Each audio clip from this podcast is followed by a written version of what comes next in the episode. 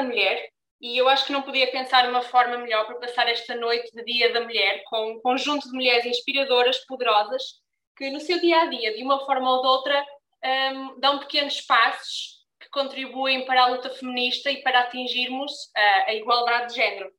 Um, portanto, a vocês todas obrigada e obrigada a quem também está aqui para nos ouvir, porque acho que só o facto de cá estarem e quererem aprender sobre a temática tem muito valor um, espero que gostem da conversa. Muito bem. Um, como é que esta sessão surge? Nós, durante toda esta semana, um, a Wanter e mais 17 marcas criadas por mulheres portuguesas juntaram-se para contribuir para uma, uma missão comum, uh, que foi a missão de reduzir a pobreza menstrual em São Tomé e Príncipe e na Guiné-Bissau. Nós aliámos-nos à sexóloga Vânia Belis, que é uma das nossas co-hosts, e também à missão de Mix, e tínhamos um objetivo comum, ou melhor, três objetivos comuns. Um, o primeiro era conseguirmos entregar pensos menstruais reutilizáveis um, às escolas. Esses pensos são criados por voluntários portugueses, mas o transporte dos próprios produtos tem os seus custos e, portanto, o nosso objetivo era angariar um valor para cobrir esses custos. Em segundo lugar, queríamos reparar e adquirir máquinas de costura manuais para que as comunidades pudessem uh, costurar os seus próprios pensos e serem mais independentes de, de, ajudas externas. E o terceiro objetivo era construirmos ou reconstruirmos uma casa de banho para meninas nas escolas, porque, como vamos de certeza falar nesta conversa, é, um, é uma das necessidades, é uma necessidade essencial para que haja dignidade menstrual. Dito isto, um, eu acho que vou começar com, com a questão de vamos definir o que é que é isto da dignidade menstrual um, e como é que ela se relaciona aos direitos humanos. Vânia, queres arrancar? Olá, então, em primeiro lugar, eh, bem-vindas e obrigada a todas as pessoas que têm, têm, se juntaram a nós e que, por um lado, nos apoiaram, que partilharam a nossa iniciativa. Um, é muito interessante porque eu recebi muitas mensagens de mulheres que diziam, mas uh, porquê esta necessidade? Mas os, os pensos higiênicos são tão baratos. A verdade é que nem todas temos acesso aos pensos uh, descartáveis, nem todas temos acesso à água, nem todas temos uh, saneamento uh, e muitas vivem em vulnerabilidade. E eu disse à Olga que, apesar de eu conhecer bem a realidade destes países, que tenho visitado e onde tenho trabalhado, em Portugal nós também temos dificuldade quando as mulheres dizem que não têm acesso a uma casa de banho com privacidade, quando saem da casa de banho e não têm como lavar as mãos, ou quando não têm simplesmente papel higiênico.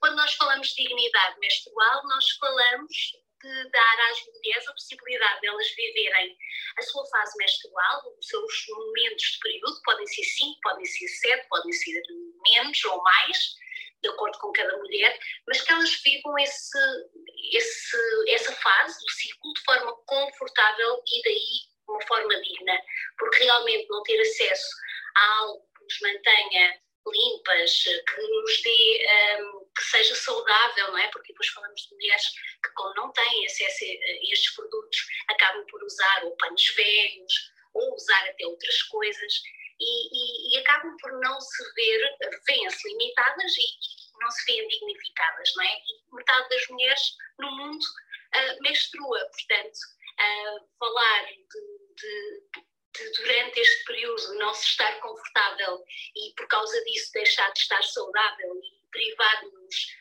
uh, seja de ir à escola, seja de poder trabalhar, ou seja de estar no espaço público simplesmente porque menstruamos, não pode acontecer. E então é por isso que falamos de dignidade menstrual. Sim, há, há de facto as questões um, que, que identificas, Vânia, que são as questões de, de, necessidades básicas de higiene, termos os acessos, termos os, os produtos de higiene adequados, mas também há um, há aqui muitos tabus e muitas mistificações associadas que, que não são reais, todas nós já ouvimos um, e que todas nós já deixamos de fazer coisas de uma forma ou de outra porque este é um tópico tabu. Muitas, nós, nós, temos mulher, nós temos muitas mulheres e de diferentes gerações, às vezes dizemos que são as mulheres mais mais velhas é que não usam tampão, mas isso é mentira. Eu conheço muitas, muitas mulheres mais novas e até miúdas na escola que não usam tampão e que deixam, por exemplo, de ir à praia ou deixam de sair ou deixam de por exemplo, não saem de casa, portanto, privam-se de fazer uma série de coisas só por causa de estarem menstruadas. Uh, nós ainda temos crenças de que as mulheres, quando estão menstruadas, não podem fazer determinadas coisas, não podem cozinhar determinados alimentos. Portanto, ainda existe realmente muita coisa que nos barra simplesmente porque menstruamos. Não é? Vânia, já para Sim, sim. Também, também ainda existem essas crenças em Portugal? Identificas algumas? Ah, sim, sim, eu posso te dizer que estou no Alentejo, existem alguns rituais, imagina, relacionados com a matança do porco, é um porco que as pessoas criam para toda a família e, por exemplo, depois fazem os chouriços e se tu estiveres menstruada, tu não podes, por exemplo, ver a carne é uma coisa que se diz que as mulheres não podem fazer. Ainda conheço muitas mulheres que não pintam o cabelo quando estão com o período. Ainda conheço muitas mulheres que não andam descalças quando estão com o período porque a mãe ou a avó dizem que elas podem ficar com problemas. E vamos ver uma coisa, se isto são, estereo, são preconceitos, são tabus que nos limitam, vamos então por exemplo, para outras realidades culturais, nomeadamente no Nepal, onde as mulheres, quando menstruam, são colocadas fora da sua aldeia, não é? longe da aldeia, porque são consideradas impuras quando estão menstruadas. O mesmo se passa, por exemplo, na Índia. Portanto, são coisas que acabam por limitar a vida das mulheres. E, e nós achamos que, que, que, isso não nos poderá trazer limitações, porque também não falamos sobre isso. Nós não falamos de menstruação em educação sexual. A menstruação é só o resultado da não fecundação. Ninguém fala, as mulheres entre si não dizem eu tenho muito fluxo, tenho menos, tenho dores ou não tenho. Portanto, falamos pouco sobre uma coisa que todas temos se formos saudáveis. Sim, e eu acho curioso porque eu recordo-me perfeitamente do momento, eu não sei se mais alguém tem uma história deste género, mas se tiverem, eu gostava que partilhassem, porque eu recordo-me do momento em que eu percebi que de facto a menstruação era um tabu e que não era aceitável alguém perceber que eu estava com o período ou que as minhas calças tinham sujado porque uh, eu estava com o período. Lembro-me perfeitamente de estar na escola, para aí no nono ano, na loucura, um, e ter sujado as calças por causa do período e tranquila. Eu não sei se a minha mãe me trouxe umas calças extras, eu não sei se eu tinha, porque sabia que podia acontecer, não me recordo, mas sei que me levantei tranquila, fui à casa de banho trocar e as pessoas perceberam o que eu fui fazer e eu, com os olhares que recebi, percebi que por algum motivo aquilo não era ok e que toda a gente tinha estranhado aquela atitude. Um, e portanto, com base nessa reação, fui de certo modo percebendo: ok, isto, isto é um tabu e tenho que, tenho que ter cuidado. Não, ainda dissociamos muito a menstruação à sujidade, não é? Tipo, uh, porque reparem nos comerciais sobre os pensos higiênicos. Ah, tens de se sentir limpa e segura, não é? Porque é que a questão do sangue ou do líquido utilizado nos pensos nos comerciais ser quase sempre azul, nunca se usa o vermelho, as pessoas terem nojo do sangue. Eu, quando falo de copo menstrual nas escolas, as meninas sentem nojo, porque depois percebo que é uma coisa que vem das suas mães. Muitas mães dizem que as meninas não podem usar um penso, um, um tampão ou um copo menstrual, portanto, qualquer uh, produto interno, porque dizem que tira a virgindade. Portanto, ainda estamos com estas coisas, já para não dizer, né? e acho que já falei muito contigo também sobre isso, que é, em algumas comunidades, a partir do momento em que as meninas menstruam, elas são consideradas mulheres. Isto é um perigo para as, para, para as mulheres no sentido de nós já nascemos mulheres, Agora imaginem o que é que é haver em comunidades que a partir do momento em que tu menstruas, tu ficas pronta para casar ou para constituir família. Até as meninas que menstruam aos 9 anos e aos 10, até que menstruam aos 14, não é? Alguma menina está pronta para casar aos 14 anos e tu tens muitas comunidades que, que a menstruação é o fim da infância, não é? E o que é altamente castrador e é uh, a falta de direito, não é? Nós temos direito claro. à infância Uh, e, e, e, em Portugal também temos isso. Uhum. Eu acho, eu acho, eu acho que isto é tudo muito, muito interessante e, e é engraçado a Vânia estar. Um, olá, eu, by the way, eu sou a Maria, sou aqui a, a colega da Longa na Onda. Uh, uh, acho isto muito interessante e um, a Vânia, por acaso, chegou a partilhar comigo a história do Nepal. E, e, esta história é muito interessante porque eu subscrevo uma newsletter chamada Gold and Soda, Cabras e Soda, não sei muito bem porque como é que se português, mas pertence à NPR e eu li esta história, talvez há uns três anos, uh, do quanto uma, as, as, mulheres sofrem, porque elas têm que ir, imaginem, isto é, isto é aterrador, elas têm que ir para uma cabana, ou quer dizer, uma cabana, aquilo nem é nada, não é? É um buraquinho. É um buraco, exato. Imaginem se é ter durante o período, não é? A gente às vezes já está desconfortável e para quem tem problemas mais associados com, com o período ainda pior, não é? Imaginem o que é que terem de ir para um buraco na terra, faz de conta, uh, durante, sei lá, sete dias, uh, em que, por exemplo, no verão o calor causa as pessoas, já morreu, morreram pessoas miúdas por causa disto, causa do calor, só porque estão com o período, porque elas têm que ser postas de parte, segundo sei também, exato, na Índia também fazem isto, mas a primeira vez que eu, li, que eu li esta história nessa newsletter, eu fiquei muito chocada com isto. E um, agora quando a Vânia me voltou a falar de, deste tema, uh, isto foi, veio tudo à, à, minha memória, porque de alguma forma, infelizmente eu sou como a maior parte das pessoas, não é? A gente ouve uma história dramática e fica ali assim a comer um bocado, depois como vivemos neste mundo privilegiado de alguma forma, acabamos por nos esquecer. E também é nossa obrigação, não é? fazemos alguma coisa quando, quando somos privilegiados. E isso é que faz nós pessoas mais, sei lá, não sei, não sei que mais é que pessoas é que podemos ser, mas, mas melhores, acredito eu. E, e, agora, quando a Vânia me falou nisso, foi engraçado que eu já tinha isto na minha, no meu inconsciente e voltei-me a lembrar. Nem, nem falei com ela isto, hoje só disse-lhe um, um lamiré dizer: Ah, olha, já sabia desta história. Um, e, e, isto é, é um um detalhe de, de quanto, num dia como hoje, que estamos aqui a celebrar o Dia da, da Mulher, uh, as coisas não são de todo igualitárias no mundo para nós. E chegam desde estes extremos até ao facto de ainda vivemos em Portugal e a, e a Vânia certamente conhece esta realidade, de haver pessoas, porque ela trabalha com, com pessoas desfavorecidas, um, que de haver pessoas que não têm acesso a uma casa de banho. Que todos nós reclamamos da nossa casa bem, não ter os azulejos como gostávamos de ter em Gírios ou o que seja, mas a verdade é que há pessoas que nem sequer têm acesso, mulheres especificamente, a uma casa de banho. Tudo isto é, um, é uma realidade que ainda vivemos e temos de estar muito conscientes que vai do A a Z, em que para nós, uh, por exemplo, não devíamos ser taxados, não é? Uh, os, lá, os, os, produtos de higiene, de higiene pessoal não, para mulheres não deviam ser taxados de forma nenhuma, ainda que em Portugal não sejam os maiores do mundo, não é? Até os direitos humanos que, que são altamente violados neste tipo de situações. e quando nós nem sequer pensamos muitas vezes neste tipo também de temática. Oh Maria, mas sabes que eu acho que é muito importante, por exemplo, em, eh, no outro dia havia uma pessoa que me dizia, mas tu compras com um euro uma embalagem de pensos higiênicos. Ok, mas como é que são fabricados esses pensos higiênicos? Que tipo de produtos é que têm? A quantidade de mulheres que, além de estar, por exemplo, a fabricar estes pensos para nos oferecer, disse, olha, eu tive curiosidade e experimentei, e às vezes escrevem e dizem assim, ai, mas olha, senti-me tão confortável, não senti comichão, não senti ardor. A quantidade químicos que muitos produtos têm para nos manter secas, é? para serem altamente absorventes, provocam às vezes alergias, secura, uh, absorvem todos os nossos fluidos. Quer dizer, é que também não é uma coisa, um, como é que é dizer, também não é uma coisa saudável, não é?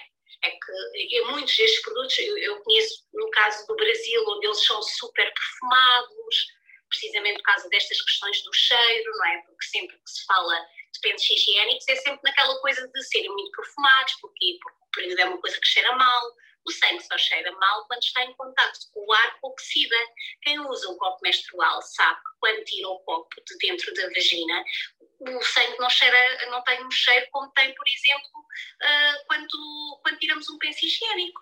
É? E todas estas coisas acabam por nos limitar. Basta chegarmos ao supermercado e pensem e vejam quantos produtos existem para a nossa higiene íntima.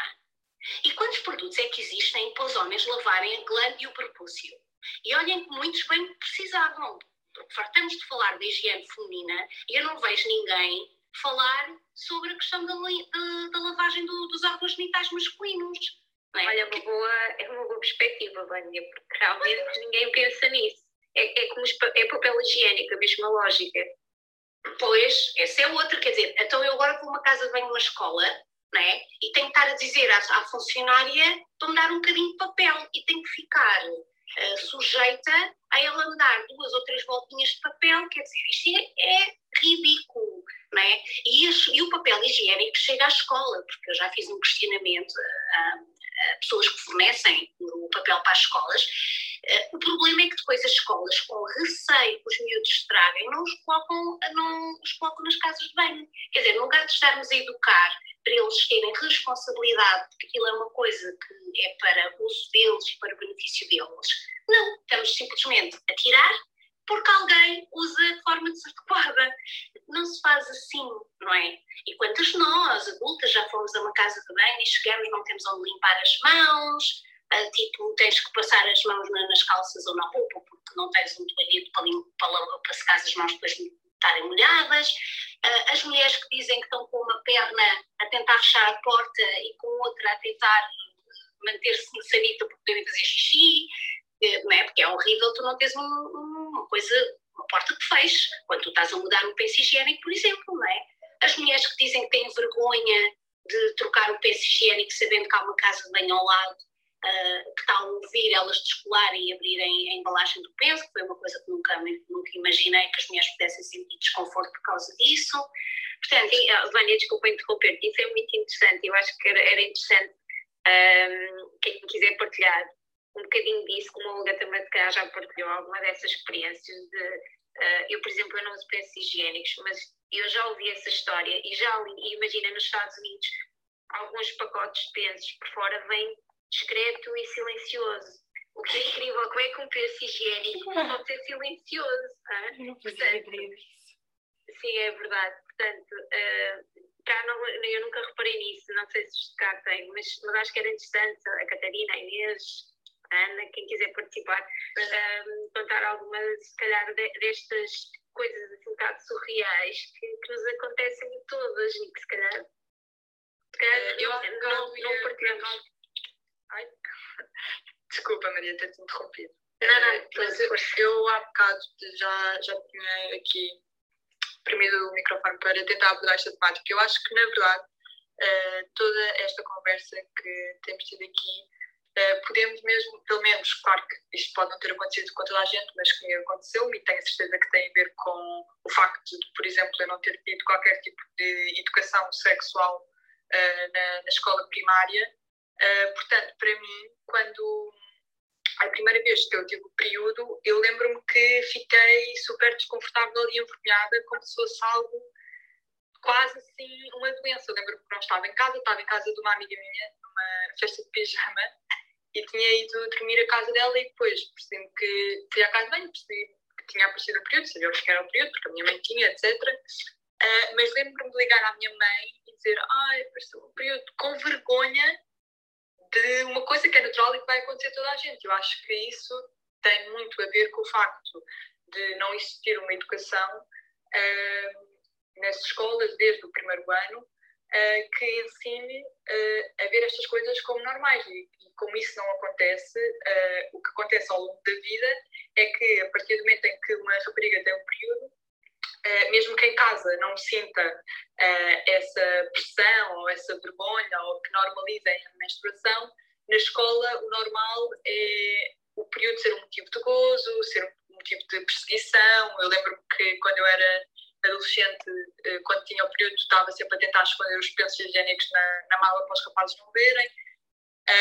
portanto, acho que isto vem tudo, parte tudo eh, como praticamente todos os problemas relacionados com ou provenientes da, desigualdade de género, neste caso, uh, provém do facto de não existir uma educação uh, com base em valores uh, igualitários e, e, que normalizem isto que, na verdade, é, um, é uma característica inerente a todas as mulheres que nascem com, com uma vagina. Não é?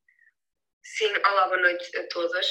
Uh, um, aproveito uh, só para, para, para, dizer alguma coisa, já tinha pensado em dizer antes também, uh, mas a verdade é que nós também temos um problema grande ao nível do entretenimento e quando somos mais novas, na verdade, com os filmes e com as coisas que vamos assistindo, é que isso não aparece lá nenhuma. Os filmes das princesas elas não, não têm menstruação, portanto é estranho nós de repente termos isso.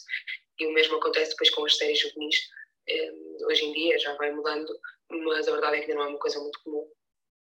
Isso é muito interessante, Catarina. Nunca tinha pensado que nas séries das princesas não há período Uh, aliás, não há nada, não é? É uma bolha de ideal uh, que nem nas séries mais antigas. Acho que agora nas séries novas que estão a fazer, estão a tentar falar, ser muito inclusivos e tal, e de vez em quando isso já aparece, mas normalmente não é um tema, é verdade.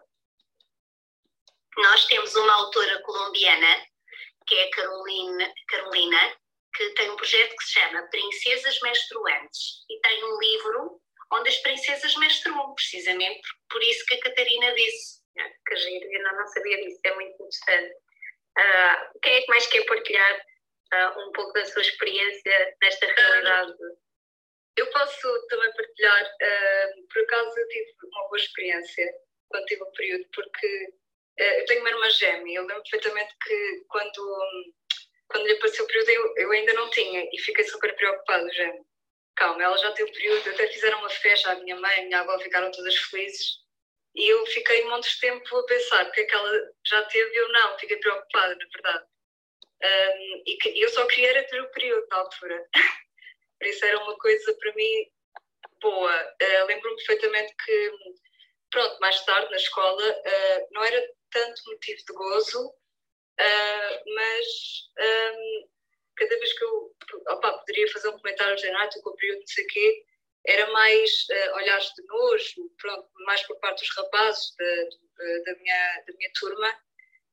E eu lembro-me que quando eu, por exemplo, aparecia um período na escola e eu não tinha nem pensos nem tampões, pedia às minhas colegas, elas também não tinham, e, e tinha que acabar por pedir à minha professora ou à minha funcionária e, e, e, quando eu estava a pedir elas às vezes diziam, ah, fala baixo, não digas isso assim alto, porque parece mal. E eu achava, tipo, um, porque é que parece mal, toda a gente tem. Pronto, eu não, eu não conseguia perceber porque é que parecia mal, nem nunca conseguia perceber, mas é verdade que isso acontece, que cada vez que vamos pedir um penso ou, ou um tampão a alguém, temos a tendência de falar mais baixinho, pronto. Acho que isso é uma coisa que foi, que, que está implementada na sociedade também com as mulheres, porque por causa de tantos motivos de gozo como de uh, uh, olhaste-nos como já tinha dito e pronto, isso nunca consegui perceber porque para mim sempre foi uma coisa boa, por isso.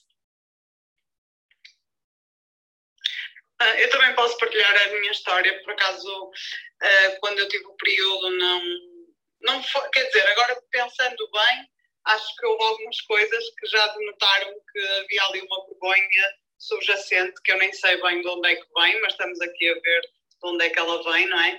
Um, mas eu, eu lembro-me que estava num, num jumbo até e que fui à casa de banho e reparei que não tinha vindo o período e comentei com a minha irmã, que estava comigo, mas que é mais nova.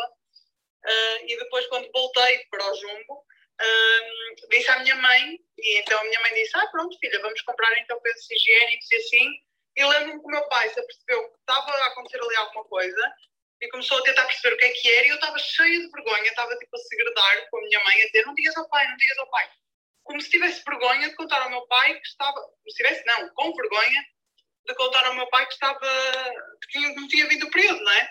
E portanto isto já denota aqui uh, uma vergonha subjacente que, é, que vem muito do que estamos a falar.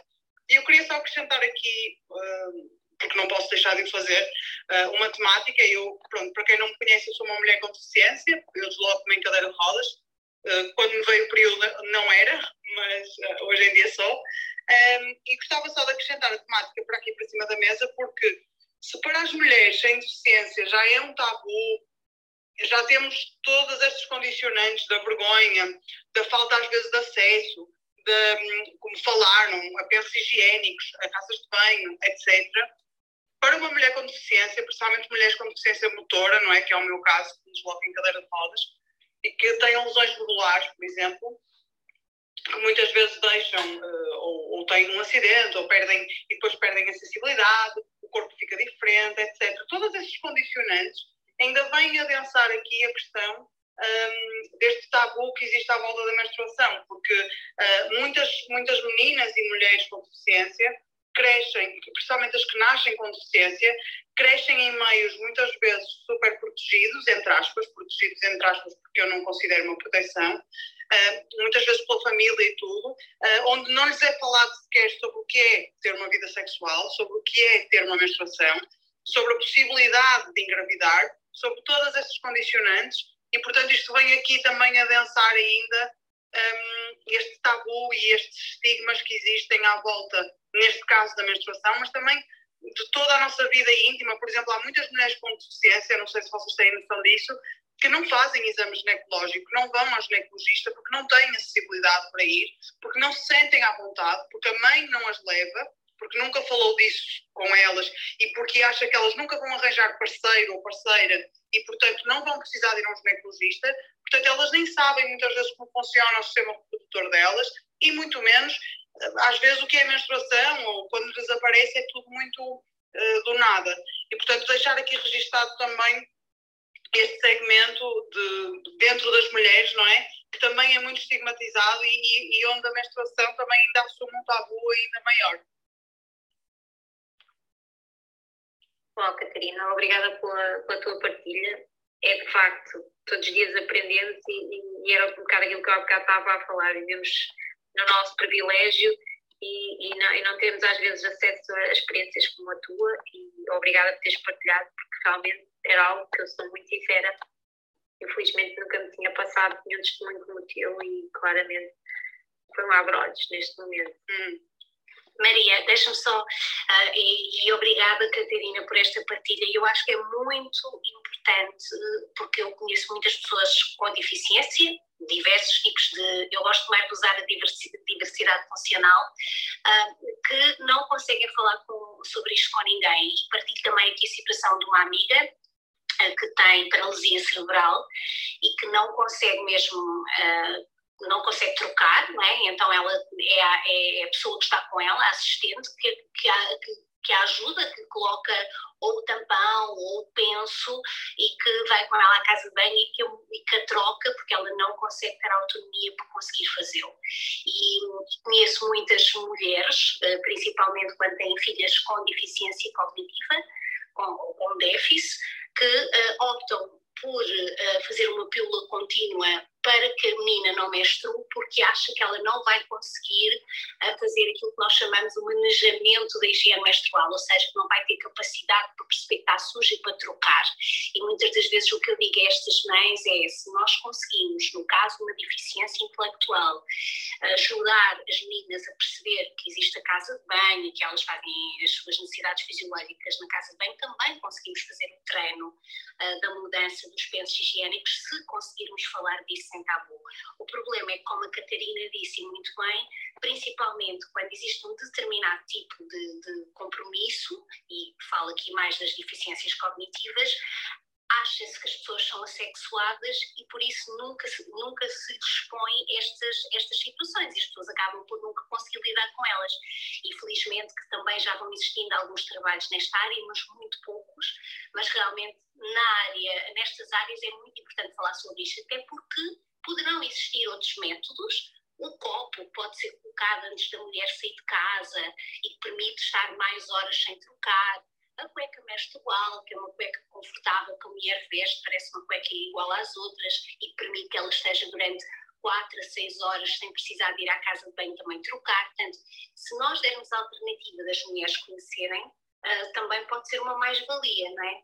Então, uh, obrigada Catarina por trazeres aqui este tema que eu acho que é tão importante e que está tão no, no, no escuro, não é? Uh, e precisamos de trazer à luz. Obrigada.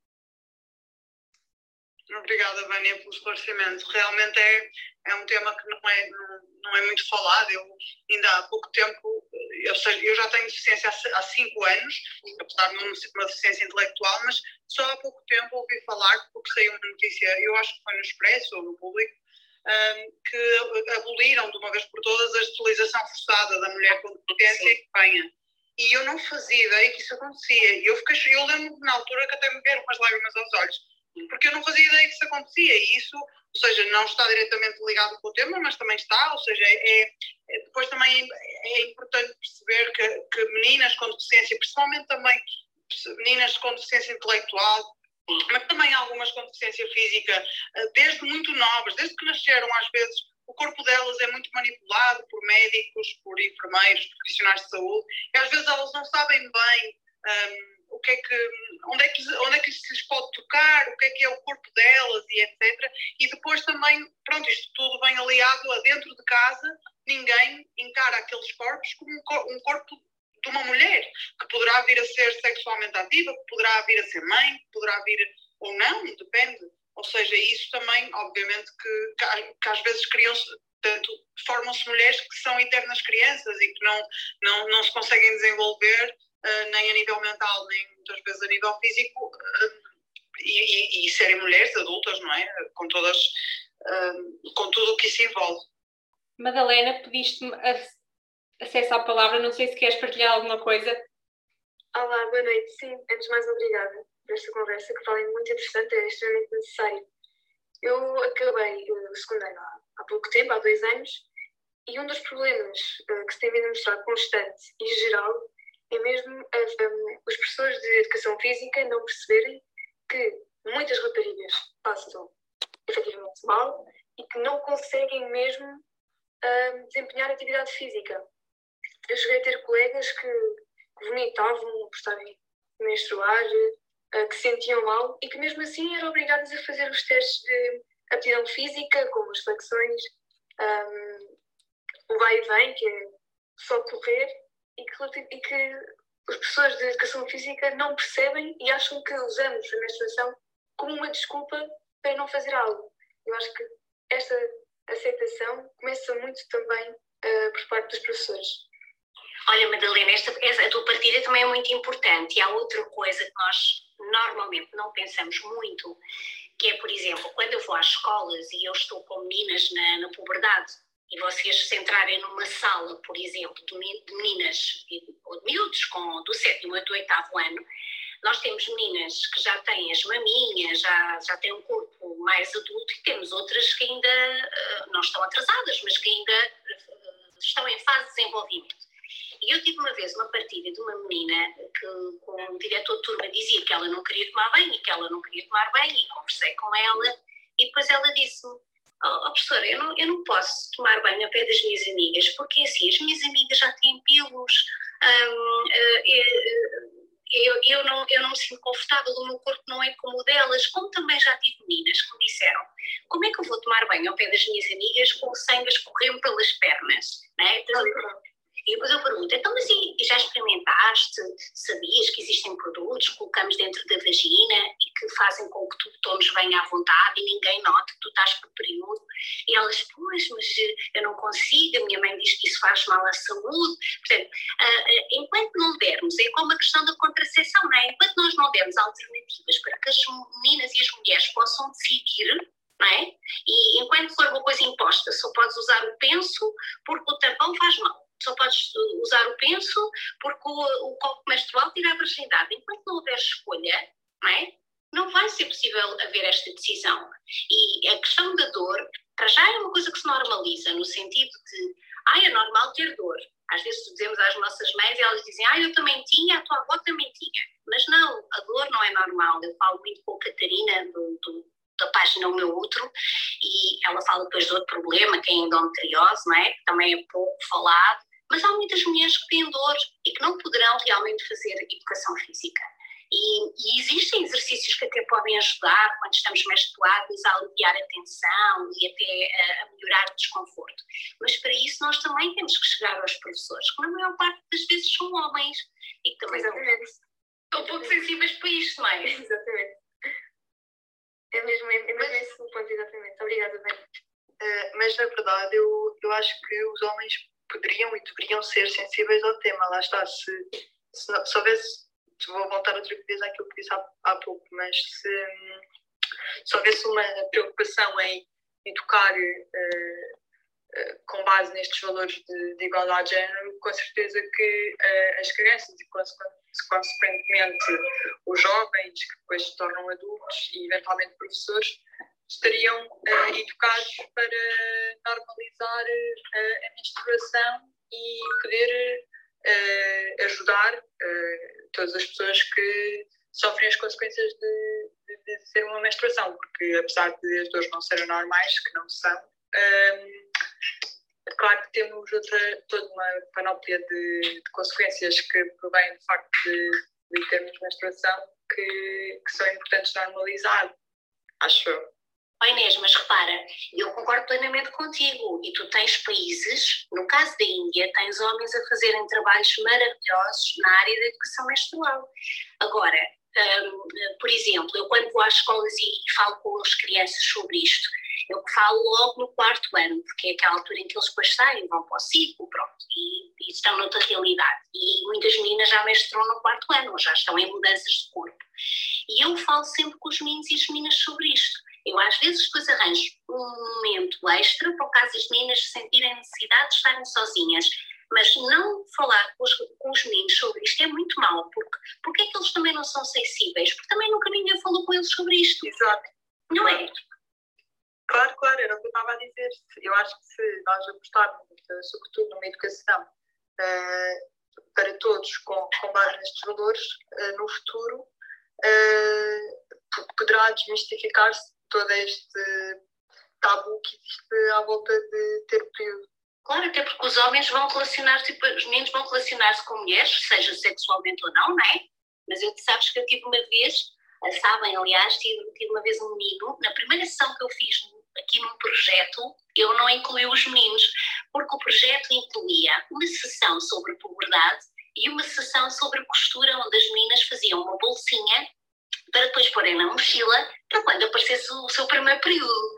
E na primeira sessão, neste primeiro ciclo, eu não, uh, não coloquei os meninos. E tipo um menino que me fez uma espera e me disse assim: Oh professora, porquê é que eu não posso fazer uma bolsinha?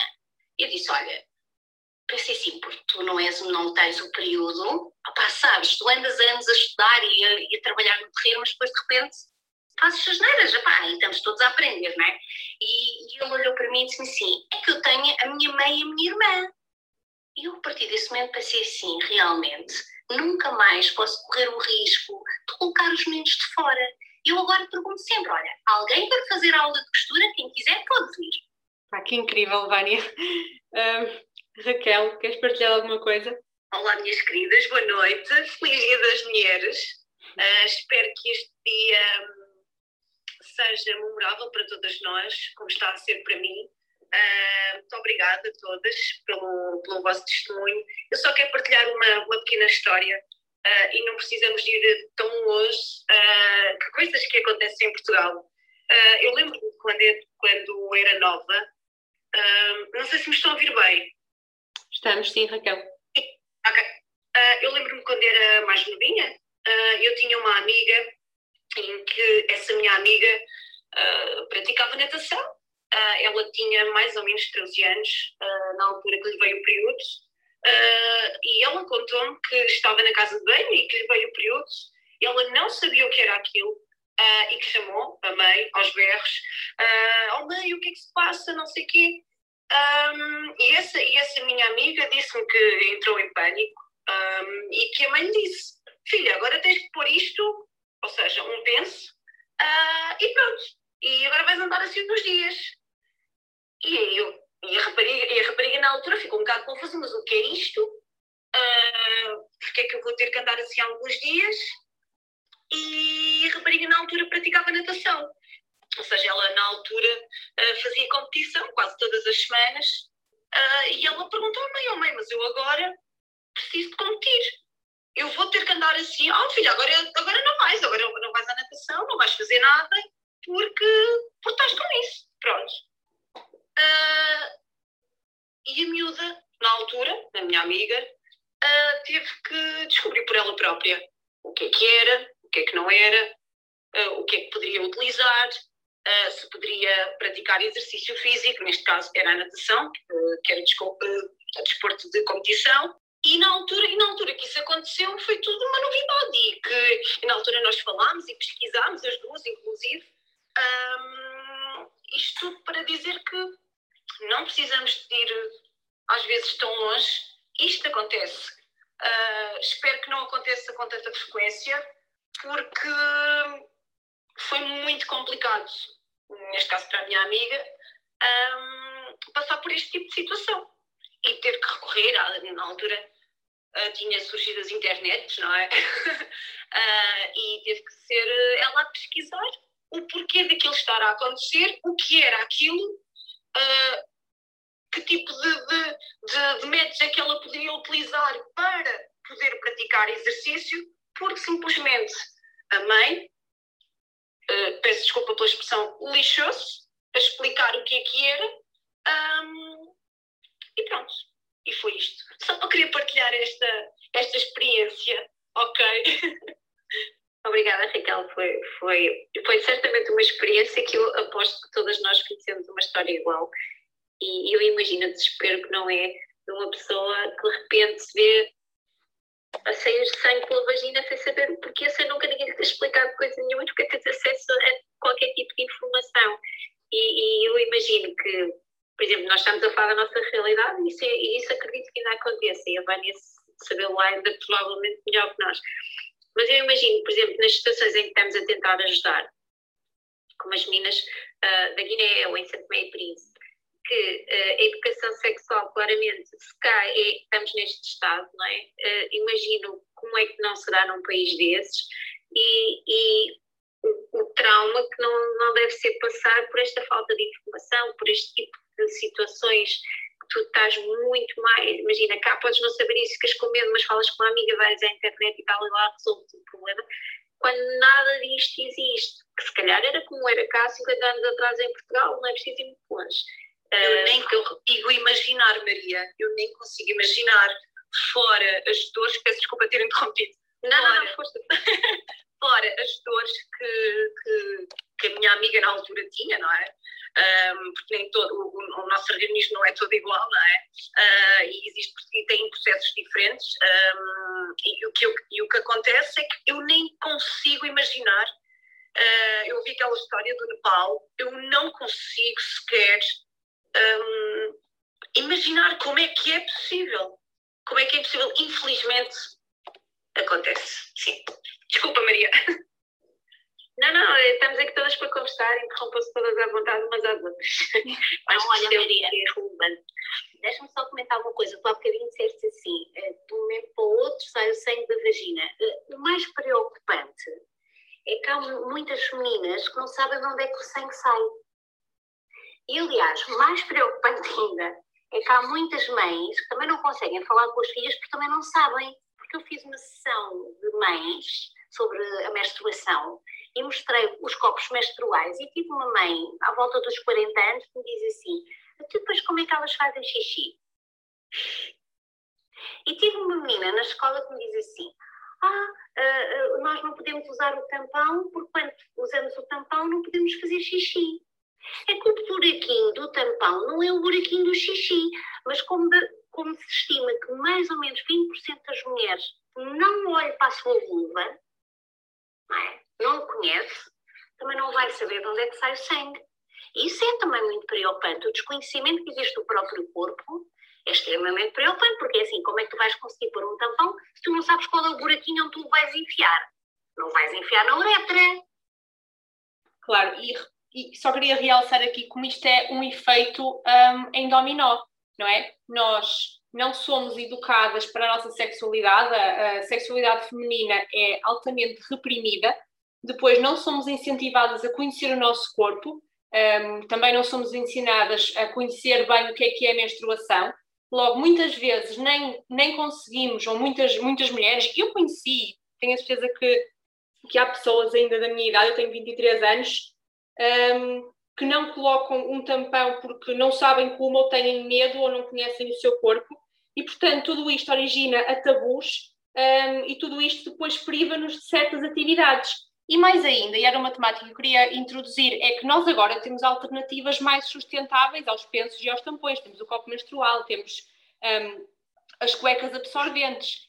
Só que. Os pensos. Sim, sim, também os pensos reutilizáveis. Só que, e sobretudo para o copo menstrual, um, é necessário, ainda no outro dia me referias isso, Vânia, é necessário um conhecimento, um, enfim, bom do nosso corpo, da nossa vagina, temos que o manusear para o colocar.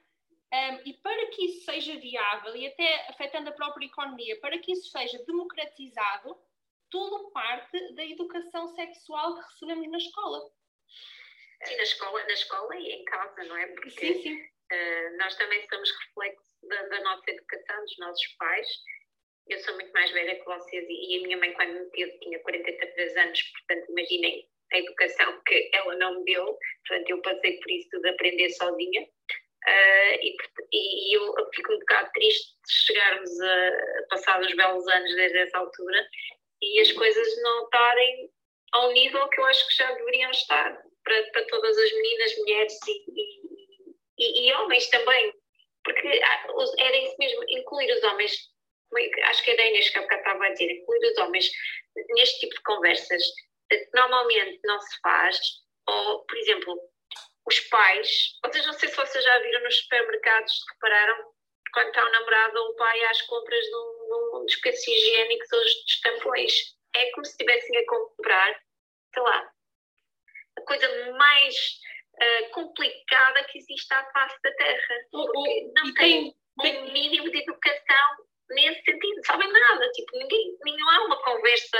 sobre isso. Parece que uma mulher vive numa casa, mesmo que viva com homens, eh, mas isto é um mundo à parte, não existe uma partilha disto. Deste tempo. Maria, mas há muitos homens que não sabem quantos dias é que a mulher menstrua, não sabem o que é que é o sangue, não sabem nada.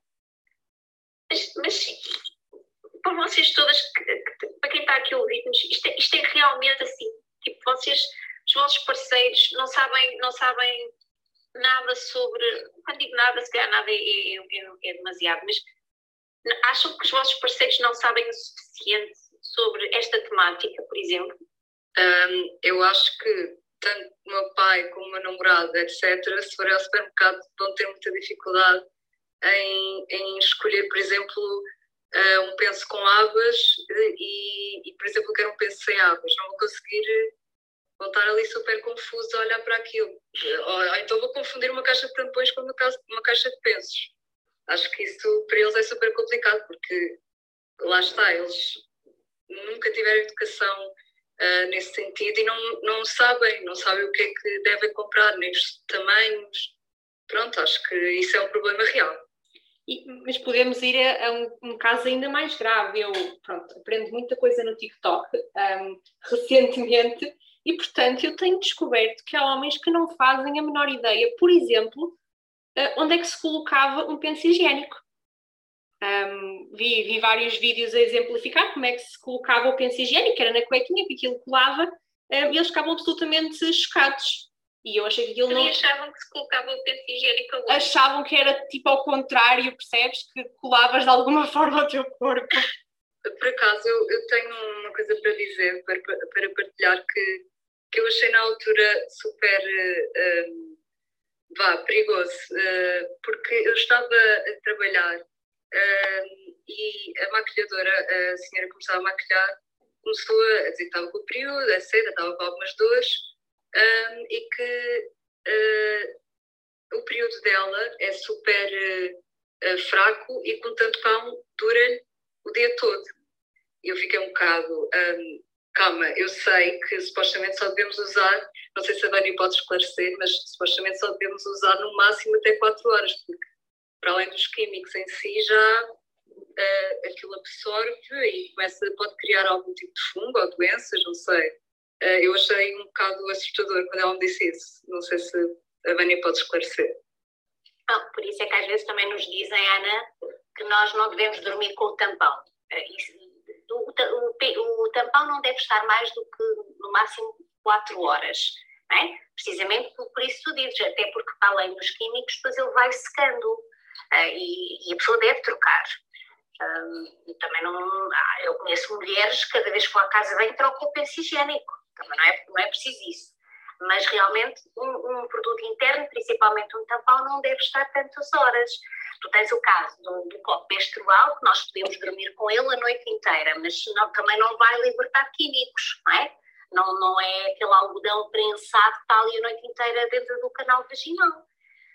Uh, mas pronto, é, é assim, sim, também, sim. agora também temos a esponja, no outro dia conheci uma rapariga que usava a esponja, uma vez fiquei no hostel conheci uma, uma rapariga que usava o diafragma, que eu acho que é um bocadinho mais difícil de colocar, porque tens mesmo que colocar eh, no fundo do canal vaginal. Um, portanto, existem realmente muitos métodos, não é? Agora, temos esta questão que eu também acho que é importante pensarmos, que é a nossa pegada uh, em relação ao ambiente, a quantidade de mulheres que usam produtos descartáveis e o lixo que isto acumula, não é? Porque reparem, nós abrimos um penso, tens o plástico fora, depois tens aquele plástico que está a colar o penso, uh, depois é aquele das abas, portanto é, é só papel plástico, não é? Agora imaginem isto multiplicado. Eu, quando cheguei a São Tomé, a Sónia dizia-me: vem aqui parar os coisinhos, aqueles coisinhos dos tampões que antigamente eram em papel e que agora é tudo em, em plástico. Uh, e a quantidade de tubinhos desses dos tampões que existem nas praias é absurdo. E nós também temos que pensar um bocadinho sobre isso, não é? E, e, mas eu lembro-me uma primeira vez, e, o meu companheiro é uma pessoa super aberta, mas eu lembro-me a primeira vez que eu lhe mostrei o copo e ele disse-me assim: Tu depois vais fazer o que é isso? E eu olho, vou regar as plantas. Porque há pessoas que regam as plantas com o sangue menstrual. E ele ficou a olhar para mim e disse: Sim, isso é um bocado estranho. Eu não, não vou regar nada. Mas há mulheres que regam, chama-se isso plantar a lua, um, que é quando elas juntam o sangue menstrual com água e regam as plantas. Uh, se tiverem curiosidade para, para procurar, existem rituais feministas nessa área. Mas até mesmo uh, existem muitas mulheres que dizem que não querem usar o copo menstrual porque têm nojo de depois ter que lavar o, o copo. É? Às vezes eu digo assim, às vezes as mulheres dizem, ai, porque dentro, se eu estou fora de casa, depois como é que eu faço para lavar o copo menstrual se eu for uma casa de bem pública? Tu podes tirar o copo menstrual, deitas o, o conteúdo dentro da sanita e a seguir pegas num guardanapinho de papel ou, ou um bocadinho de papel higiênico, limpas o copo e podes voltar a colocar, ou então podes vir, que isso será mais difícil, vires ao lavatório e lavares e voltares a colocar, né? Mas se estiveres fora e se passares um, um, um, papel higiênico e depois chegas a casa, tiras e lavas o copo, não há problema nenhum. Agora é mais difícil, mas a maior parte das mulheres consegue aguentar um copo menstrual o dia inteiro fora de casa. Nós é temos sempre a ideia que libertamos muito sangue.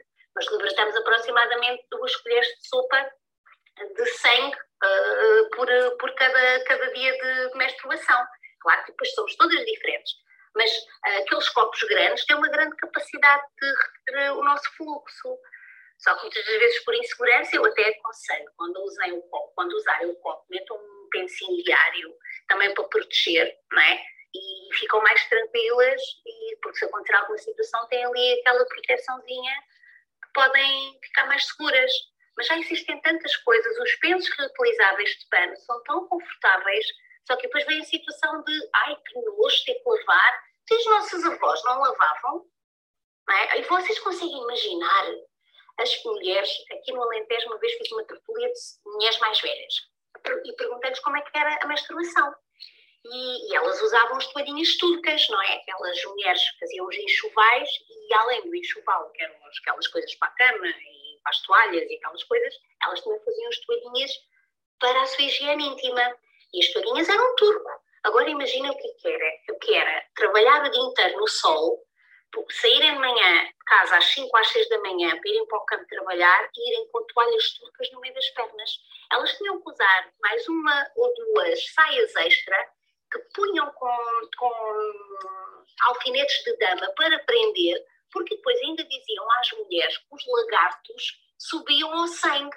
Então as mulheres trabalhavam os dias inteiros aterrorizadas, sem poderem lavar-se, com um sol aterrador, com um turco debaixo das pernas, porque eu não sei, vocês aqui são muito novinhas, mas a Maria, se calhar, usou aqueles pensos que, que eu sou de 78, tenho 42, e, e havia uns pensos que a gente nem conseguia puxar as pernas. Até se via um papinho nas calças, sabem? Que era horrível. Hoje em dia os pensos são tão fininhos, mas nós ainda somos do tempo de andar, de andar tipo, com pedaços de algodão no meio das pernas. Agora imaginem as nossas avós com uma toalha turca. Sim, eu, eu, eu nunca consegui usar esses pensos, mas, mas eu recordo que isso existia. Uh, há uma coisa aqui que também é muito relevante quando falamos de andar muitas horas com, com o tampão, que é os tampões são caros uh, e às vezes as pessoas ou as mulheres, para os rentabilizarem, usam-nos muito mais tempo que aquilo que é suposto usar. e isto também é uma realidade. De género, ah, isto é, custa muito dinheiro, então vamos rentabilizar. Em vez de estar aqui 4 horas, não é? vamos estar 8 ou 12 ou dormir toda a noite com eles. E isto também é uma realidade. Olha, vá lá que não se faz como se fazem com as fraldas. Eu não sei se vocês também têm noção e se têm conhecimento disto. Foi uma realidade que também me deixou muito chocada, que a gente está aqui a falar de menstruação.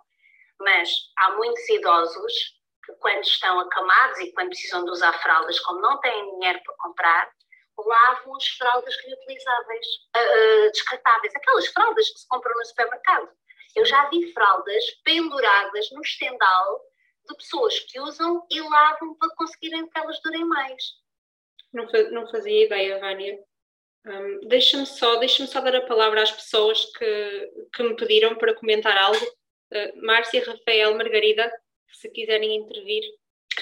Olá, boa noite a todas. Uh, antes de mais, um feliz dia para todas. É um, é um prazer enorme estar aqui, ouvir esta conversa incrível que que realmente faz todo sentido falarmos aqui alguns temas. Eu estava aqui a, a ouvir a, a Bani, que no outro dia tive a oportunidade de conversar um bocadinho com ela por Instagram e fiquei realmente também cativada da maneira como ela falamos aqui há alguns tempos e ouvi o live também dela com a Olga e, e eu estava aqui a, a relembrar-me, eu sou, eu sou ainda mais antiga porque sou de 71 e, e sou do tempo de realmente que os pensos eram quase um, um, eram um, um objeto muito desconfortável, havia, era um tema sempre muito tabu na minha na, na altura, nunca se falava, uh, nem, nem eu falava com o meu pai né, sobre, sobre este tema, uh, com a minha mãe era um, um, tema complicado que própria ela não, não sabia explicar da melhor forma, portanto uh, eu que tenho duas filhas, uh, 16 e 13 anos, tentei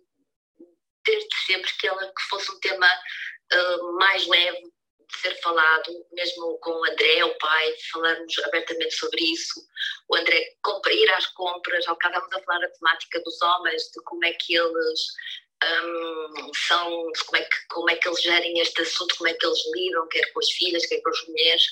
Aqui em casa realmente houve sempre essa tentativa de tornar este tema mais, mais fluido, mais normal, com a normalidade que ele, que ele já o tem. Um, e, e, fazer com que realmente elas se sentissem próximas e falassem abertamente com o pai sobre isto. Acho que este tipo de. de este, tem que haver uma, um, um, diálogo leve, descomplicado um, em relação a isto.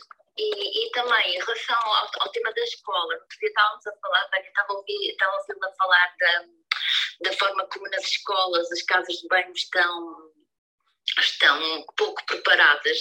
É, uma, é, um, é, é um tema que me preocupa bastante, porque realmente eu já com a Associação de Pais tento, tento uh, intervir de alguma forma, de, que, de, de, forma que elas tenham uma o mínimo, não é? Que, o, o, o, o papel higiênico é o mínimo, não é? Porque uh, tem que haver este, este conforto nas casas de banho e eu acho que as casas de banho assustam muito, porque realmente as escolas não têm, não estão preparadas, não há sítio para pendurar a, a mochila, não, enfim, uh, mas acho que há aqui um caminho longo esse, nesse nível para se fazer. Era só isso que eu queria dizer e estou a, a, a gostar muito de, de, vos ouvir a todas. Já que estamos aqui num grupo tão grande a falar, o que é que, que, é que poderá ser feito, não é? Uh, o que é que, qual, é, qual é os passos mais assertivos a dar? Deixo aqui esta questão, se calhar pode ser que surja aqui algumas, algumas boas ideias. Isso é uma questão super pertinente, Márcia, até porque, curiosamente, um, temos estado em conversa com a Vânia, estamos a, a, dar os primeiros passos para, para arrancar um projeto de dignidade menstrual em Portugal. Um, e, e eu tinha deixado isto para o fim. Parabéns, parabéns, boa, boa, fiquei super contente agora, a sério. E, e eu ia deixar isto para o fim, mas, mas deixo desde já o desafio. Um, ainda não podemos partilhar muitos detalhes convosco, mas para quem tiver interesse em acompanhar o projeto e receber novidades um, assim que nós avançarmos, um, eu peço que enviem uma mensagem para o Instagram da Wanters. Se não souberem como é que se escreve, eu tenho no, no meu perfil aqui no Clubhouse. Enviem-nos só uma mensagem e dizer: Olha, estamos interessadas ou interessados em saber mais sobre o projeto quando houver novidades. e no futuro, nós, nós e a Vani entramos em contato convosco. E se tiverem ideias também, desde já, sugestões, são muito bem-vindas. Vamos, vamos, siga. tem todo o meu apoio. o meu também, bora. Margarida, queres partilhar alguma coisa? Olá, boa noite. Um, eu, eu queria só partilhar duas histórias que são mais ou menos próximas de mim. Uma é relativamente aos homens uh, e, e à menstruação. Eu sou monitora em colónias de férias e quando preparámos mal de primeiros socorros, por exemplo, para o verão há dois anos, não é? Um, os monitores que foram às compras, ou, ou seja, acho que, não, já não lembro como é que foi, mas um monitor homem ficou responsável por comprar então os tampões, por exemplo, para meninas, porque são de idade entre os 6 e os 14, e compraram tipo os maiores tampões e sem aplicador e tipo, tudo assim, e mesmo pensos foi logo tipo sem abas e não sei, ou seja, mostra um bocadinho a confusão que existe, ou que pode existir, uh, dos homens a comprar uh, pensos e tampões ou qualquer coisa do género. E relativamente depois tipo, à informação que existe ainda e até, não sei, em, em algumas idades ainda não se evoluiu assim tanto. Eu, eu, eu tenho 22 anos e lembro-me de na escola, na secundária, que não foi assim há tanto tempo, não é? Uma amiga minha um, não poder fazer enchidos e não sei o quê enquanto estava a menstruar porque ainda era aquele mito antigo de que a mulher a menstruar está suja e que isso passa eventualmente depois para a comida e isso tudo. E como não é, somos novas, as mães não são assim tão mais velhas, e como ainda estamos muito presas a, essas, a esses mitos e a essas histórias que se constroem. E é só isto. Totalmente, Margarida, obrigada pela, pela partilha. Vou passar a palavra à Leonor. Alô, boa noite. Um, eu quis vir aqui só para partilhar a história da minha primeira menstruação, que acho engraçada e não muito comum. Um, eu, quando tive o período, estava em casa, pela primeira vez, estava em casa da minha avó e naquela altura meu pai vivia lá. Um, pronto, eu, eu ao, ao, ir à casa de banho, percebi-me ao limpar-me que era de facto o período e tive de chamar o meu pai, porque a minha naquela altura. Um, eu fiquei super desconfortável por ser o meu pai, mas, mas pronto, era a única hipótese que eu tinha. E então improvisámos um penso feito com papel higiênico. Naquela altura eu já estava sozinha na casa de banho, mas foi ele que sugeriu fazer isso. Eu lá, lá me desenrasquei e ele decidiu que íamos à farmácia mais próxima para, para comprar os pensos. Um, e pronto, por a menstruação nunca ter sido motivo de conversa na escola e como, como se diz, era assunto tabu mesmo. Eu não, era eu não era de toda informada sobre o tema e estava tão, tão envergonhada que obriguei o meu pai na farmácia, e isto é verdade, a dizer à senhora que me dispensaram para eu. Pronto, ele lá o fez porque se apercebeu do meu desconforto e nervosismo. Uh, mas pronto, depois quando chegámos a casa, ele teve uma conversa bastante grande comigo, a explicar-me tudo o que eu precisava de saber na altura sobre o tema. Um, e foi isso, era esta a história. Uh, posso dizer neste momento que os conceitos básicos da menstruação e como lidar com a mesma foram passados pelo meu pai, que não é normal. E, e, pronto, acho bom que, que ele tenha conseguido super bem lidar com o assunto, lidar com o assunto e, e acho que a história é de certa forma engraçada e, e vulgar. Pronto. E é isto, e tenho gostado de vos ouvir a todas. Obrigada por partilharem as histórias e, e também sinto que me estou a informar com algumas coisas que não sabia também. Pronto, obrigada. Não tens de que, Leonora, obrigada a nós pela tua partilha. É realmente menos comum passarmos por esse momento com, com o nosso pai. Um, Inês, vou-te passar a palavra. Inês, que acabou de entrar. Olá, boa noite. Eu pedi para me juntar porque a minha história foi com o meu pai e estamos a falar do sexo masculino. Acho que é importante ter uma, um lado positivo que é a minha história. Em minha casa, nós, eu vivo com os meus pais e temos toda uma transparência. Portanto, nós vamos à casa bem, não fechamos a porta, pronto, não, não entramos propriamente quando alguém lá está, mas não temos vergonha ou não há ok, vou à casa bem, vou fechar a porta. E desde sempre que eu já sabia, a minha mãe já tinha preparado para isto vai acontecer, quando acontecer, é isto que tens que fazer. Meu pai, quando eu era mais nova, trabalhava em viagem, ele era género de camionista e trabalhava por Espanha. E eu, nas férias de verão, gostava de ir com ele, pronto, eu dava de férias e era uma diferença. E estávamos em Espanha e apareceu o período pela primeira vez. E então passámos, parámos numa bomba de gasolina uh, em Espanha. Uh, ele veio comigo, tipo, super à toa, de género, ok, vamos tentar perceber o que é, é o melhor para ti. E comprámos uns pensos, eu fui à casa de banho, ele ficou à porta, tipo, dizemos desde alguma coisa.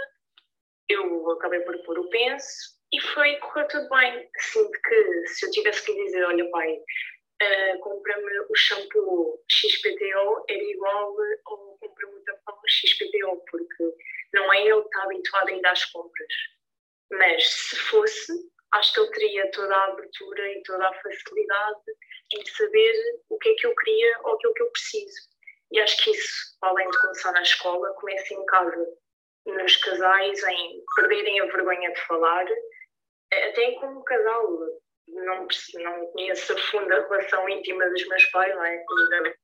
Sinto que há transparência, tanto que eu era uma criança na altura, que já, já tenho um período há mais de 15 anos, e, e era uma coisa perfeitamente normal, que quando me aconteceu, foi pai, aconteceu isto, ok, tudo bem. Já és uma mulher, infelizmente eu tinha 11 anos, portanto foi muito cedo. Mas tive todo o apoio do meu pai, sem vergonhas, sem tabus, uh, em Espanha, portanto nem estava num sítio onde alguém pudesse ir comigo à casa de banho, eu sei que fui sozinha. E o meu pai apoiou-me imenso e, e acho que não tem que haver diferença entre pai e mãe, mas sim abertura na própria da família. E acho que isso foi o que a Márcia disse, que, que pronto, o marido está, inclu está incluído na família porque não tem que haver esta diversidade e esta divergência entre o sexo masculino e o sexo feminino, ou ser mãe ou ser pai. É como quando um pai vai à casa bem com uma filha, vai aqui à casa bem dos homens ou à casa bem dos mulheres. Pronto, é outro assunto, não querendo expressar de, do foco desta conversa, mas a minha experiência foi super positiva e, e acho que as escolas hoje em dia há sempre aquela de mas a educação é dada em escolas ou em há muitos pais que ficam ofendidos inclusive de temas de relações sexuais e da vida sexual ficam ofendidos por isso ser falado nas escolas com, com a religião e acho que a menstruação é outro assunto que infelizmente hoje é tabu eh, e começa como qualquer coisa em casa e a minha experiência foi ótima e gostava que toda a gente fosse assim e o meu pai foi ótimo. E, ah, isto só para dizer que o meu pai teve-me com 45 anos, portanto, ele na altura já tinha 50 e muitos anos e foi espetacular. Foi um grande apoio.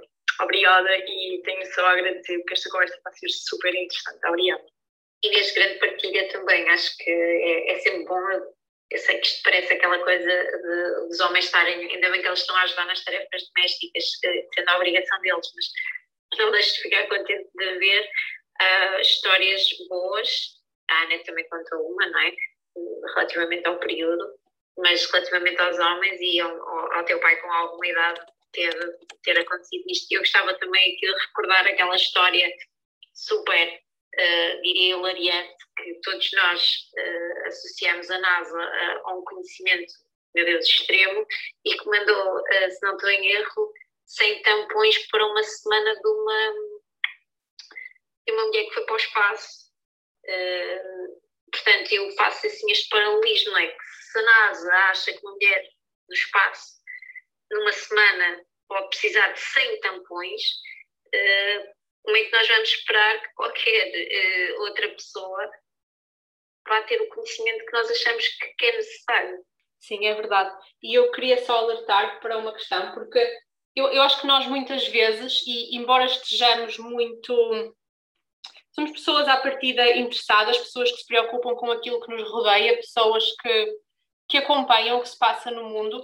Um, e muitas vezes o que eu sinto é que vivo numa bolha, porque todos os meus amigos, toda a gente quem eu gosto, toda a gente com, com quem tenho conversas, um, de forma mais parecida ou outra, tem valores semelhantes aos meus, têm as mesmas crenças um, e têm, têm experiências relativamente semelhantes. Portanto, Só queria deixar aqui um alerta: se nós, que somos pessoas à partida atentas, um, desconhecemos certas temáticas e cingimos-nos às nossas realidades, que é que será que as pessoas que não ligam nada, nada a isto um, pensam e acham sobre estes assuntos? Portanto, o meu alerta é que falem, uh, falem com toda a gente, partilhem quem tem comunidades, quem tem voz um, e acesso a pessoas que pensam de forma diferente, que espalhem a mensagem e que eduquem e que eduquem o máximo de pessoas possíveis, porque isso fará a diferença no futuro. Concordo, acho, acho, que, acho que é um bocado aquilo também que estamos aqui a fazer, estamos todas aqui a fazer, mas é verdade e temos que ter muita noção.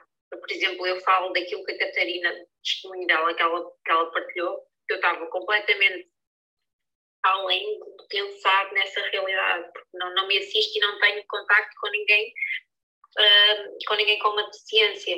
E, e depois o que a Vânia complementou, acho que realmente temos mesmo que ter a noção que nós estamos num mundo em que vivemos todas, ou todos, muito naquilo que, no mesmo, na mesma dinâmica de pessoas que acreditam mesmo que nós, não é? Nós somos todos feministas, etc. Então, começamos a achar que isso é uma realidade, quando não o é. E, e é mesmo importante convivemos com pessoas que pensam de forma completamente diferente da nossa. O que é difícil, porque eu não gosto de pessoas que digam não, uma mulher deve ir para a cozinha. Eu vi, eu vi o testemunho da Catarina esta semana que ela partiu. Estava lá numa conversa lá de uma, de beleza, né, que até comentámos isso, que foi, eu fiquei chocada como é que ainda há pessoas a dizerem estas coisas, né? vai, vai para, dizer a estar na cozinha ou qualquer coisa assim. Mas isto não é uma realidade. E, e temos de estar muito cientes que isto ainda é a realidade não é uma exceção. E enquanto tivermos isto na cabeça, temos mesmo sempre que estar a ouvir pessoas diferentes, partilhar, muito bem disseste, evocar. Eu estou um bocadinho a repetir a tua, a tua mensagem, acho que é mesmo, mesmo importante. Maria, só para complementar aquilo que estavas a dizer, uh, o que eu acho é que também com a pandemia, o que não é desculpa, não é? Veio ainda um, reforçar mais essa veia do uh, devias estar na cozinha, tu devias estar a fazer aquilo, tu isto, tu aquilo. Um, e foi-se ainda revelar cada vez mais. Um, calhar a ideia de trabalhar o interior uh, e depois uh, poder mudar o mindset. Porque um, eu, também vi, eu também vi esse comentário e infelizmente não me chocou, porque já vi vários dizer, choca, choca como feminista que sou, não é? Uh, e fico revoltada, mas infelizmente uh, cada vez mais acontece. E com a pandemia uh, tem sido terrível. Desculpa, Maria. Eu não queria deixar de partilhar com vocês e hoje, quando no Insta fiz um post precisamente por isto, Uh, neste ano de confinamento, um, eu tive acesso a conhecer uh, virtualmente e, e, sem ser virtualmente, pessoas que me contactaram quando eu lancei o desafio da confecção de pensos de pano. E como é que isto começou? Uh, depois de eu ter feito a última viagem, que foi a São Tomé, um, e ter estado lá numa umidade terrível, de um lado para o outro, a, a dar aulas e entrar, bem, foi, foi realmente muito difícil lidar com aquele, com aquele clima. E comecei, e, e na altura tive um período lá e imaginei como é que seria uh, estar, porque usei, usei várias coisas, mas imaginei como é que seria para elas, não é? E, e houve uma altura em que nós tivemos a oportunidade de fazer uma oficina uh, só, para, só para meninas. E levámos cuecas, que é outra coisa que normalmente as pessoas acham que toda a gente tem, uh, mas a primeira vez que levámos pensos, pensos reutilizáveis tivemos o problema de como é que vamos usar isto se também há meninas que não têm cuecas.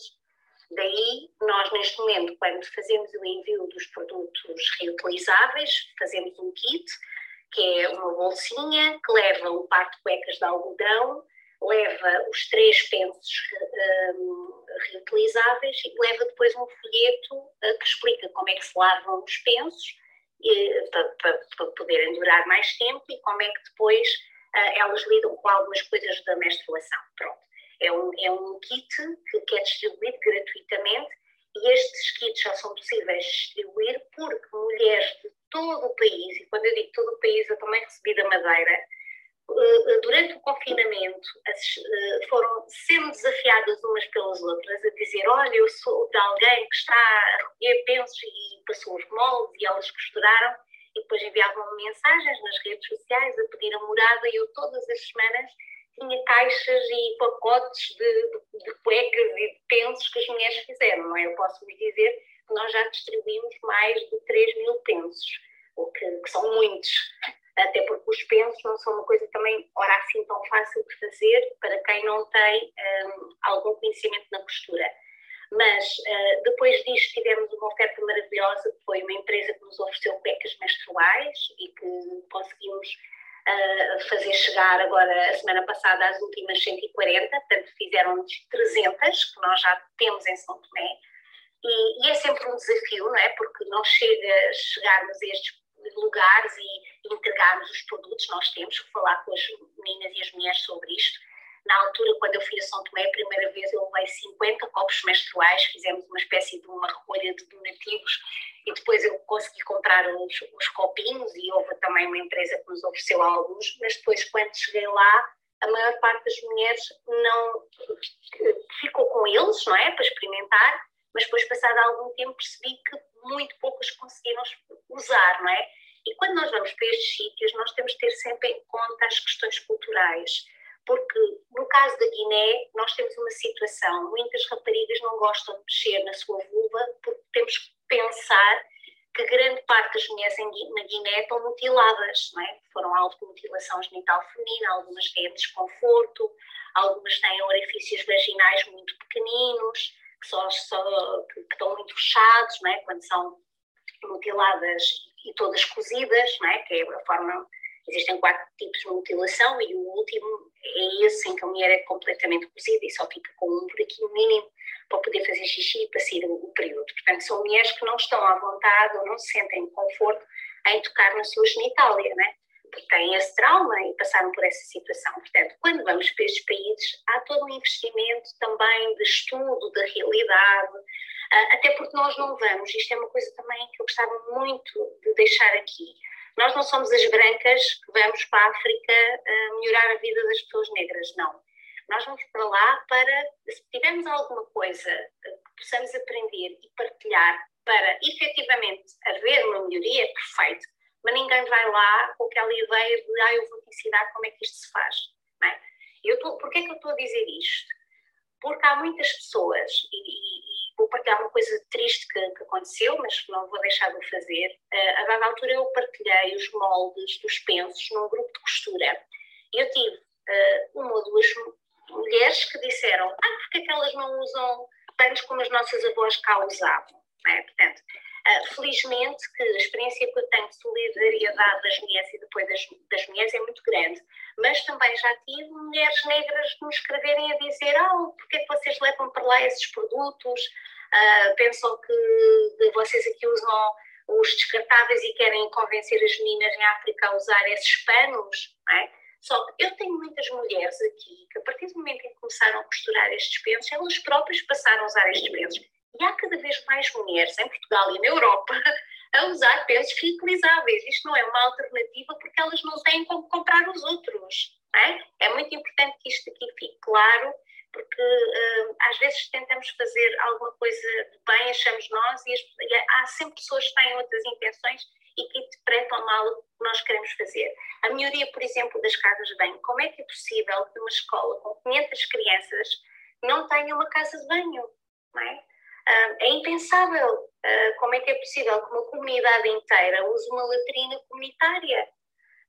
Portanto, estas coisas todas que, que nos estão distantes, mas que, como eu dizia hoje à Olga, eu vivo em Beja e a, a dois quilómetros da minha cidade eu tenho famílias inteiras a viver em barracas. É? No inverno atingimos aqui temperaturas de 1, 2 graus e o frio aqui na zona do Alentejo é, é muito grande e temos pessoas a viver em barracas e estamos em Portugal. É? Eu pergunto como é que uma menina com 12 ou 13 anos acorda à meia-noite para ir mudar um peso e viver numa barraca. Portanto, nós não estamos ora assim tão distantes deste conceito de pobreza menstrual, as pessoas dizem que é muito forte falar de pobreza menstrual e que é feio falar de pobreza menstrual, mas é a realidade. Quando tu não tens água, quando tu não tens um produto para te limpar, não é? Uh, isto é pobreza, isto não te, não te dignifica, isto limita-te só pelo facto de tu menstruares. Então é, é todo, todo, este esforço muito grande que nós todas fazemos, não é? porque é as pessoas que dão visibilidade aos projetos, são as pessoas que estão em casa a costurar e que usam o seu dinheiro para comprar os tecidos para nos poder ajudar, são as pessoas que nos ajudam com os transportes. Eu posso vos dizer que por cada barril que nós enviamos para a Guiné-Bissau, nós pagamos 150 a 180 euros. Depois temos que ir a Lisboa pôr as coisas todas lá dentro. Depois o barril é metido dentro do contentor, demora um mês a chegar à Guiné. Depois temos que ter lá uma pessoa da nossa extrema confiança que divida todos os produtos e que os distribua. É? Porque se isto não for feito assim, se chegar lá um barril com, com coisas, no outro dia desaparece. Portanto, tudo isto tem aqui um empenho nosso muito grande, é? e, e, sempre que houver pessoas que tenham ideias que possam melhorar uh, o nosso trabalho, são sempre bem-vindas. Agora, contamos com o apoio de todas e, acima de tudo, que isto saia do silêncio e que se comece a falar de, de, destas coisas para que as mulheres não passem por estas dificuldades, seja em Portugal, seja do outro lado do mundo. É isso, Ania. Hum, de facto, não poderia dizer melhor. Acho que podemos, se calhar, encerrar esta sessão especificamente com esta tua mensagem tão bem dita. E um, não estamos aqui, de facto, para, para ir evangelizar ninguém, nem para fazer o papel de, dos brancos que vão ajudar. Acho que estamos aqui para fazer o papel de mulheres que ajudam outras mulheres com toda a boa intenção do mundo. E se há críticas, acho que também temos que perceber que às vezes as pessoas têm sempre que haver críticas a tudo e tem sempre que faz parte, faz parte de viver, viver sem críticas é impossível e uh, aceitar que existem, mas manter aquilo que a gente sabe que está a fazer bem e que nos orgulha muito. Acho que todas nós estamos envolvidas neste projeto, estamos super orgulhosas de o fazer formas de o fazer melhor. Toda a gente está convidadíssima a participar, a ajudar, a partilhar, a dizer e a fazer disto tudo maior, melhor. E uh, só tenho da minha parte de agradecer imenso a oportunidade que nos deste de estar a ajudar e agradecer a toda a gente que está a fazer parte disto, porque todos os dias, mesmo quando partilho as poucas pessoas que me seguem no Instagram, as pessoas dizem: Ah, isto existe, isto é interessante, eu não conhecia. E, e pouquinho a pouquinho acho que fazemos a diferença e é esse o nosso, nosso papel aqui. Sim, eu vou só perguntar às, às restantes co-hosts se querem partilhar alguma mensagem antes de encerrarmos a sessão. Uh, bom, eu queria só agradecer, uh, acho que foi uma conversa muito interessante, tocou-se aqui em vários assuntos que eu, que eu como mulher nunca tinha, nunca tinha pensado e, e promover cada vez mais estas iniciativas onde também se incluam verdadeiramente todas as mulheres, como é o caso, e vou ter que puxar a brasa à minha sardinha outra vez, das mulheres com deficiência que, que, pronto, que frequentemente são, são esquecidas e aqui não foram. Portanto, parabéns pela iniciativa e obrigada por esta conversa que foi muito enriquecedora. Sim, agradecer, realmente, obrigada. Uh, Falou-se imenso aqui de temas uh, que para mim também foram alguma, de alguma forma novos. Uh, acho que ficou aqui muitas ideias lançadas. Agradecer também a todas e, e, e gostei muito. Obrigada.